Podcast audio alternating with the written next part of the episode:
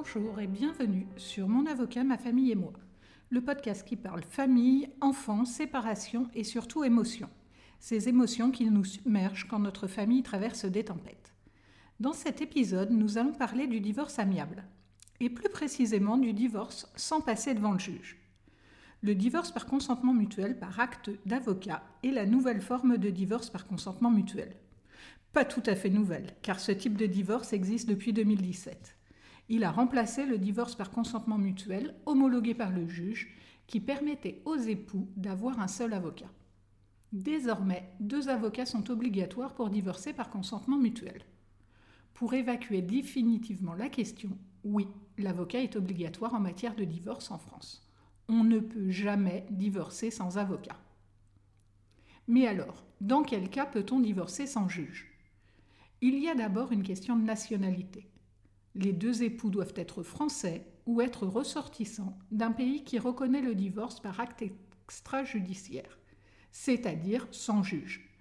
C'est essentiel, car si votre pays ne reconnaît pas votre divorce, vous serez considéré comme étant toujours marié, et vous ne pourrez pas faire appliquer les décisions prises dans votre convention de divorce.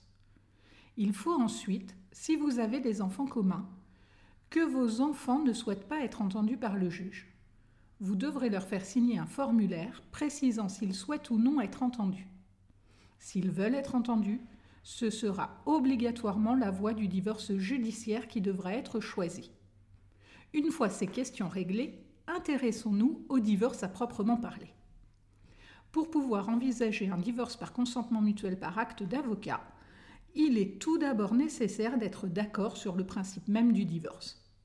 Ça peut paraître une évidence, mais pour pouvoir divorcer par consentement mutuel, il est obligatoire que les deux époux veuillent divorcer. Peu importe que l'un soit à l'initiative de ce divorce et que l'autre euh, époux l'accepte. Parfois à contre-coeur. Il faut être d'accord pour divorcer. Si vous êtes d'accord pour divorcer, il faut ensuite être d'accord ou susceptible de se mettre d'accord avec l'aide de vos avocats sur l'ensemble des conséquences du divorce. Mais vous allez me dire, qu'est-ce que j'entends par l'ensemble des conséquences du divorce?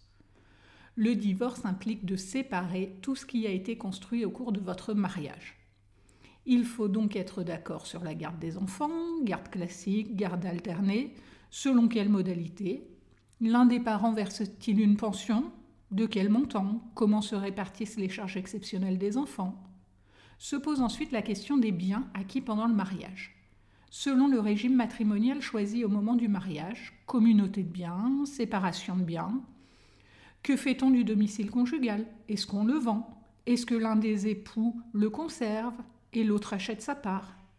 Souvent, pendant le mariage, les questions se posent peu. On met tout dans le pot commun pour la famille, quel que soit son régime matrimonial. Mais quand la séparation apparaît, alors l'envie de faire les comptes survient et les rancunes peuvent apparaître il n'est pas rare que l'un des époux considère qu'il a plus contribué que l'autre, du fait d'un salaire plus important, et qu'il devrait donc obtenir plus dans le partage des biens communs. Pour pouvoir divorcer par consentement mutuel, il faut avoir réglé ces questions. Reste un point important qui cristallise souvent les conflits, la prestation compensatoire. Cette somme, qui doit parfois être payée par un époux à son conjoint, pour compenser les sacrifices faits par l'un au bénéfice de l'autre, ou pour compenser une disparité, c'est-à-dire une perte de niveau de vie de l'un des époux par rapport à l'autre. Les époux doivent être d'accord sur tous ces points pour pouvoir divorcer par consentement mutuel sans passer devant le juge. Pourtant, il arrive régulièrement qu'au début du divorce, les époux ne soient pas d'accord sur tout ou simplement n'est pas envisagé l'ensemble des points que nous venons de voir Doit-on d'emblée écarter la possibilité d'un divorce amiable? La réponse est non. Même en cas de désaccord au début de la procédure, ou de désaccords qui apparaissent lorsque l'on commence à aborder l'ensemble des points à trancher, un divorce amiable est envisageable, pour peu que les deux époux aient envie de s'entendre et de trouver des solutions. De nombreux outils de négociation ou de mode amiable tels que la médiation ou le processus collaboratif, qui feront chacun l'objet d'un épisode complet, peuvent être utilisés pour faire émerger des accords qui seront mutuellement acceptables par les époux. quand les époux ont envie de préserver leurs relations et leurs enfants d'un conflit souvent destructeur, on sait que l'on va pouvoir travailler de concert pour faire sortir le couple par le haut de ce moment compliqué. Cela nécessite souvent d'être patient et de faire preuve de pédagogie avec son client, qui est souvent traversé de sentiments contradictoires. Partons du principe que vous allez recourir au divorce par consentement mutuel. Comment cela se déroule? Après avoir transmis à votre avocat l'ensemble des documents permettant d'analyser votre situation, vous allez définir avec lui vos besoins, vos priorités dans ce divorce. Qu'est-ce qui est important pour vous? Quelles sont les marges de négociation dont votre avocat dispose Votre avocat va ensuite se rapprocher de son confrère qui est en charge des intérêts de votre époux pour négocier les modalités de votre divorce. Dès qu'un accord complet sera trouvé, vos avocats vont rédiger votre convention de divorce qui définira l'ensemble des aspects de ce dernier. En parallèle, si vous avez un bien immobilier, un notaire doit intervenir et rédigera votre projet liquidatif. Il fera un inventaire de votre régime matrimonial afin de le liquider et définira les attributions, qui gardent quoi, en fonction de vos accords. Ces deux documents, le projet de convention de divorce établi par vos avocats et le projet liquidatif établi par le notaire, seront adressés aux époux pour accord. Une fois que tout le monde est d'accord, le projet de convention de divorce est adressé en recommandé à chacun des époux pour faire courir le délai de réflexion obligatoire qui est de 15 jours.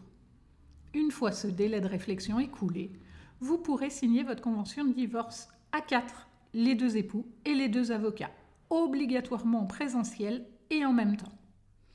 La convention de divorce signée sera ensuite adressée dans les 7 jours de la signature par les avocats à un notaire pour enregistrement à ces minutes. Le notaire dispose de 15 jours pour enregistrer la convention. Votre divorce devient alors définitif et il ne reste plus aux avocats qu'à procéder aux formalités auprès de votre mairie de mariage pour que la mention de votre divorce soit portée sur vos actes d'état civil, ce qui rend votre divorce opposable à tous. Vous voilà maintenant divorcé. Merci pour votre écoute. J'espère que cet épisode vous a plu et vous donnera envie d'écouter les suivants. Si c'est le cas, n'hésitez pas à me laisser une très bonne note sur les plateformes d'écoute afin que d'autres personnes puissent découvrir mon avocat, ma famille et moi.